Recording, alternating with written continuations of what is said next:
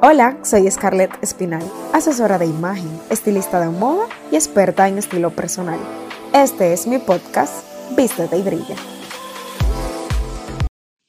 Hola, hola, bienvenidos a nuestro podcast Vístete y Brilla. Yo soy Scarlett Espinal y me comprometí de subir todos los martes un nuevo podcast para ustedes. Y este nuevo episodio quería traerle un tema que en los últimos cinco años ha sido toda una revelación, que son las asesorías de imagen online.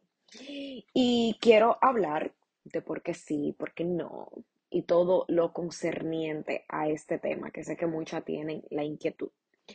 Existe el formato de las asesorías físicas y las asesorías online. Con todo esto, después de la pandemia, los negocios online se han desarrollado bastante y han crecido, eh, entre ellos este servicio de asesoría de imagen.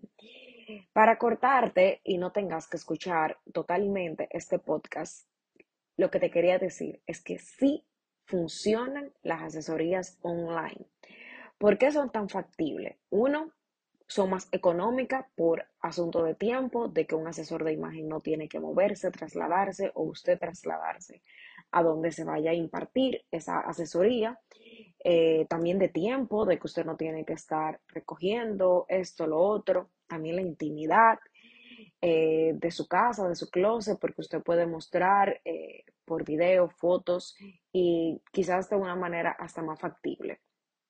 Y otra también que es súper importante de las asesorías online es el material que, que esté, se es entregado del asesor al cliente, material de apoyo que ayuda bastante luego para hacer lo que es realimentación del contenido brindado.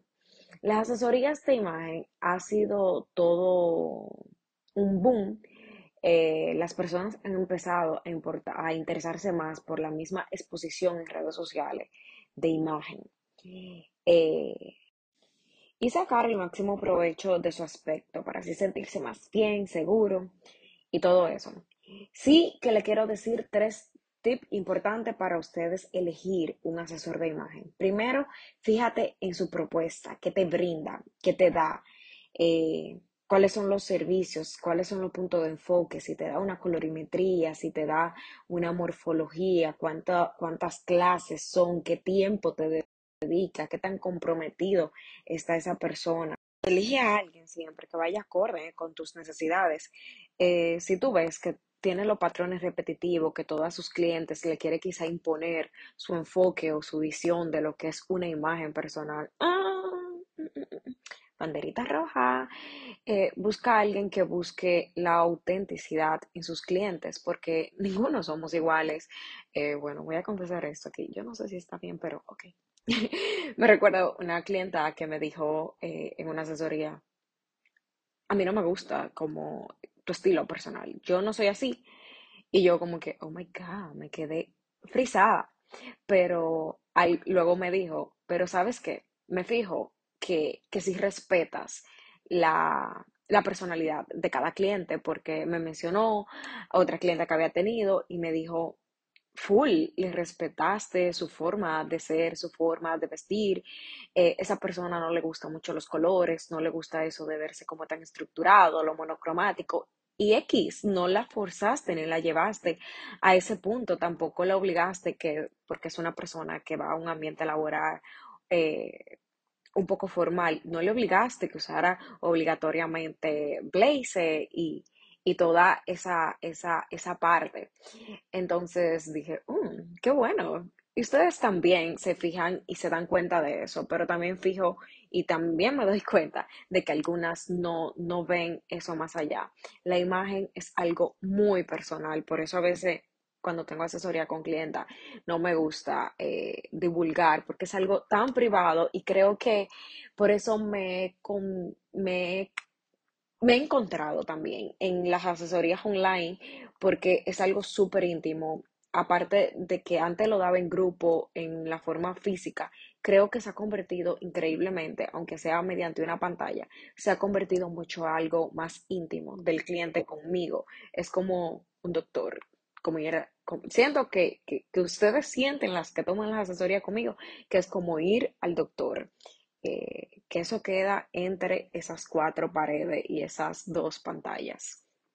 Y otro punto importante es que analices los resultados y no los precios de ese asesor de imagen. Realmente mira sus antes, o después, sus feedback.